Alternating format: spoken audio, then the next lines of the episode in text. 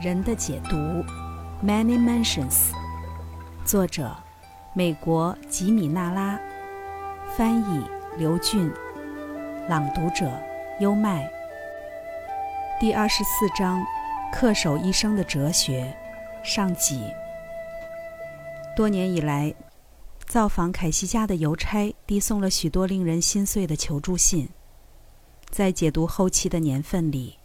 信件从世界各地飞来，包括南美洲、加拿大、英国，以及来自欧洲战场、驻守在遥远的太平洋、阿拉斯加和澳大利亚边哨的年轻士兵们。阅读这些信件，让人无法不心生哀怜。求助者列举的困境涵盖了人类苦恼的全部范畴。通读其中的一封，就能让人开始理解。为什么数量巨大的解读耗尽了凯西的心力？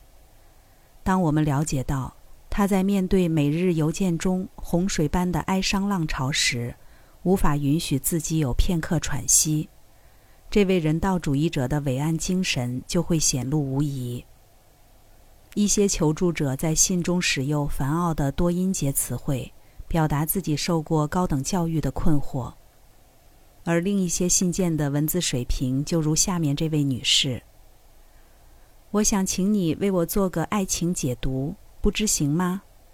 我好像很困惑，我很想再婚，有一个家，以及家里该有的一切，但是害怕会选错了对象，或者我不该想再婚，毕竟可能没人再要我。”他们还体现出各种不同的心智成熟度。例如，来自一位女士的信件：“我该怎样改变我丈夫和我的环境，才能创造健康、幸福，并增长我自己的个人魅力？”以及与之形成对照的一位年轻大学毕业生的简短请求：“我需要一种属于自己的、能行得通的生活方式。”但是，无论文化程度的高低、富有还是贫穷。是否受过教育？这些求助者几乎无一例外的在信件中透露出属于人类的困惑和迷乱。无论是羞怯、内向、孤寂、病残、事业受挫，还是不幸的婚姻，都是在关注改变自己命运的难题。对类似解读所提建议的研究，有助于找到现存困难的解决之道。向凯西求助的人们几乎无一例外地被解读告知，他们痛苦境遇的根源存在于自身。根据解读的说法，这是烦恼之人必须接受的首要事实。所有的困境归根结底都是自己制造的，因此也只能通过自我救赎。这样的训诫看似简单，却常常难以接受。我们倾向于把自己拥有的一切看作理所当然，对自身的特点就像呼吸空气一样，不加思索的接受。在绝大多数情况下，我们会自鸣得意的看待自己的个性。我们无意识的本能是将自己的人格素质作为衡量完美的标杆。当领悟如解读所示般到来。我们就会发现自己不快乐或不自在的事实本身就是自身内部存在问题的标志。这会将我们从自满中唤醒，我们会停止责怪外界事物，不再永无休止地调整周围的一切，转而仔细检查自身，搜寻内在缺陷以及应当学习的课程。无论我们面对什么样的难题，是孤独的生活。志趣不投的配偶，智障的孩子，自卑情节，还是受制于环境，都必须认识到。只有通过改变自我，才能超越困境。自己的心态必须转换，行为必须改变，态度不应是苛求、责难、记仇、骄傲、冷漠、消极的；行为不该是自私、不知体恤、不合群的。外在的困境，只有通过唤醒内心和灵魂的相应美德来化解。培养和转变自身的最好方式，是通过系统的宇宙观念和对人类、宇宙关联的认知进行。这样的系统观念，蕴藏在所有凯西档案中，如彩线般贯穿诸多的生命解读。从相关的个体解读框架中抽取的彩线织就了鲜明的法则图案。这些法则在形成明确系统的生命观、宇宙观以及人类在宇宙之中命运的观点上，是一种哲学。它同时还为解决心灵在生命境遇中的实际问题提供了具体的方法，又是一种心理学。对这套法则的概要是总结如下。你是一个灵魂，栖居于一具身体之中。生命是有其目的的，生命是延续不息的。所有人类的生命都遵循律法，爱成全这一律法。人类的意志造就他的命运，人类的心灵具有塑造力量。所有问题的解答都存在于自身之中。在对以上原则的确认基础上。给予人类的劝诫是：首先认识到你与宇宙原创能量的关联，设定自己的人生理想和目标，为实现这些目标而努力奋斗，保持主动，保持耐心，保持愉快，不要试图逃避任何困难，使自己成为他人获取益处的渠道。当今时代的天才之处在于越来越多的解放自然力量。例如，我们在原子核心发现的不可思议的能量，在高度扩展的科学视野之下，宇宙的原创能量一词作为对一种中心一源头的描述，也许比传统的造物主义词更易于理解，在意思上也更具冲击力，而后者已经被亵渎而流俗。因滥用而褪色。整个显化的世界都是宇宙原创能量的表现形式，我们在其中生活、运动、存在。我们分享它的能量和至善至美的神性，也必须通过学习认识到自己与它的同一性。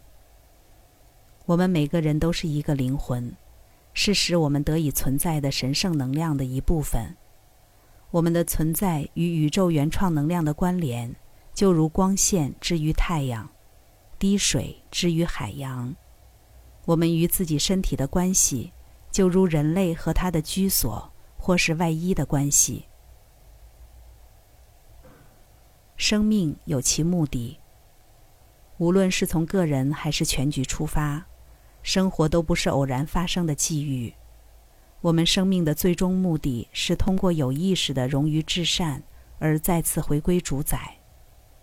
我们起初曾与他一体，是对物质的无知依恋、分别心、骄傲和自私使我们从中分离。每个灵魂的天赋权利是自我了解而自我实现，同时保持与原创力量的统一。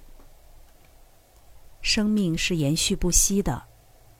意识的完善是缓慢的成长过程，虽然时间在根本意义上并不存在，但对于我们的三维感知来说仍然重要。所有人类生命都依循律法，人类的生命遵循律法这一命题的必然推论是：无论我们当前的境遇是什么，对于我们的成长都是有必要的。人过去是怎样的？就决定了今天是怎样的。要知道，无论你处在什么境遇，一切心灵、身体和外在状况，都是由自己一手打造，并且对于你的发展是有益的。永远不要自伤自怜，或者觉得被人亏待。你种的是什么，收的就是什么。要记住，如果不是你亏待别人在先，就绝不会有人亏待你。否则就是不合常理的，因为同性才会相吸。在人生经历中，不要让内心时而产生的可避的冷漠左右你。要知道，不论遭遇什么，都是为了你自身的提升。只要你在处理的时候能够遵循原创法则，无论你面临什么样的处境，在当时都是最适合你的。不要回头。而是从现在的立足之处抬起头向前看。爱成全律法。光明之子首先要去爱，因为就算我有先知之能，精通无人知晓的语言，舍己身叫人焚烧，但没有人子的精神，没有基督意识、基督精神，我就什么也不是。那么就去效仿你的榜样，那个说只应尽心、尽意、尽性爱主你的神，又要爱邻舍、伙伴，甚而仇敌，如同爱自己的人，这就是律法的全部意义。人类的意志造就他的命运。在这个依律而有序的世界，人类是拥有自由意志的载体，分享着宇宙原创力量的创造力。也分享它的三重特性：爱、才智和意志。人类的意志使他犯罪，背离造物主的一元宗旨。也正是依靠意志，他可以改变自己灵魂的走向，让他再次与宇宙意志相协。意志是一种力量，它可以与世间一切的原创能量的旨意一致，也可以相悖。无论将这种能量称作自然，还是别的名字，对其只有顺应和违逆两条路：要么融入它，要么背离它。命运就是灵魂的意志在融入或背离原创能量时所行的事。首先要知道，没有任何一种欲求或影响力比自我的意志还强大，能在任何方向上做他决定完成的事，无论是在身体。心智还是精神领域，因为自我之中存在着创造力，这种创造力与神性的缺失的共同作用，促成了生命的选择。一旦做出选择后，可能就会生成预感，无论是通过占星学还是别的方式，能够预见其结局。但是每个灵魂都被赋予了与生俱来的选择能力，在任何环境、任何条件。任何经历中，人类的心灵具有塑造威力。那么，在宇宙律法的限定范围内，人类的意志就是自由的。只有触犯了法律，才会招致惩罚。我们的意志就是自己命运的推动力，而我们的心智则成为发号施令和塑造命运的媒介。这就是为什么在任何自我认知和自我提升的过程中。明确的树立理想都是首要的一步。不仅如此，心灵是缔造者，这指的是总体心灵。我们每个人的心灵都是它的一段个性化碎片。心灵在灵体存在的所有层面上，为一切物质元素编织它们的形成模式。因为每个灵体通过心灵的唱针，在时空之中留下记录。一旦自我投入角色。生命的形状也就随之裁成。思想也是实物，心智就和柱子或大树一样真实。刚才带来的是《人的解读》第二十四章“恪守一生的哲学”上集。如果您对埃德加·凯西的解读案例有兴趣，可以关注主播优麦的另一本已发的书单。名字叫做《爱德加·凯西自然疗法健康手册》，那里有更多关于爱德加·凯西的诊疗案例。关注主播优麦，并收藏我的播单，带你从另一个角度、不走寻常路的看世界。